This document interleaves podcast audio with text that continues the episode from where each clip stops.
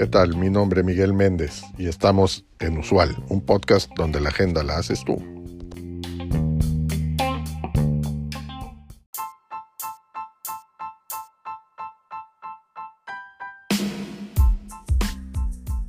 El agotamiento es un estado de estrés crónico que puede llevar al agotamiento físico y emocional.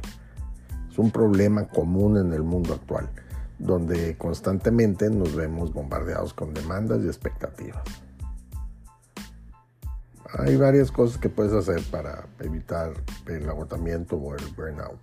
La primera es establece límites entre tu vida laboral y personal. Esto significa no revisar correos electrónicos de trabajo o contestar llamadas laborales fuera del horario de trabajo. También implica reservar tiempo para actividades que disfrutes como pasar tiempo con amigos y familiares, leer o dar un paseo en la naturaleza. Segundo, toma descansos a lo largo del día, incluso si son solo unos minutos. Levántate y muévete o sal al exterior a tomar aire fresco. Si puedes, toma un descanso más largo durante el día, como un descanso para comer o tomar una siesta. Otro más es que dormir lo suficiente es fundamental para reducir el estrés y prevenir el, agotamiento. La mayoría de los adultos necesitan alrededor de 7 a 8 horas de sueño por noche. También una dieta saludable puede ayudar a mejorar tu estado de ánimo y niveles de energía. Asegúrate de incluir muchas frutas, verduras y granos integrales en tu alimentación. El ejercicio es una excelente manera de reducir el estrés y mejorar tu salud en general. Intenta hacer al menos 30 minutos de ejercicio de intensidad moderada la mayoría de los días de la semana. Es decir, 4 o 5 días de la semana. Y habla con alguien. Si te sientes abrumado o estresado, es importante que lo platiques con alguien. Puede ser un amigo, familiar o terapeuta o cualquier otra persona en quien confíes. Hablar sobre lo que te está pasando puede ayudarte a sentirte mejor y desarrollar mecanismos de afrontamiento. Te voy a compartir algunas estadísticas relacionadas al, tema. Un estudio de la Asociación Estadounidense de Psicología encontró que el 75% de los trabajadores estadounidenses informan sentirse agotados en el trabajo. Además es que el agotamiento puede llevar a diversos problemas de salud como depresión, ansiedad, enfermedades, enfermedades cardíacas y obesidad.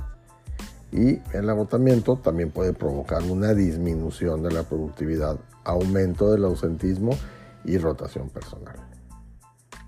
Ahora bien, existen muchos tipos diferentes de descanso. Algunos de los más eh, comunes incluyen el descanso físico, que esto que quiere decir dormir lo suficiente, comer una dieta saludable y hacer ejercicio regularmente. Otro más es el descanso mental, que implica tomar descansos del trabajo o la escuela, hacer actividades que disfrutes y pasar tiempo con tus seres queridos. es importante. Y otro más es el descanso emocional, que implica encontrar formas saludables de lidiar con el estrés, como es hablar con alguien, escribir en un diario o practicar técnicas de relajación. Al descansar lo suficiente puedes reducir tu riesgo de agotamiento y mejorar tu salud y bienestar en general. El, agotamiento o el burnout es un problema grave, pero, pero es uno que se puede prevenir. Sigue estos consejos y vas a ver que vas a poder reducir tu, tu riesgo de agotamiento, de agotamiento y en consecuencia vas a ver una mejora en tu salud y bienestar en general. Espero que esto te sea de ayuda.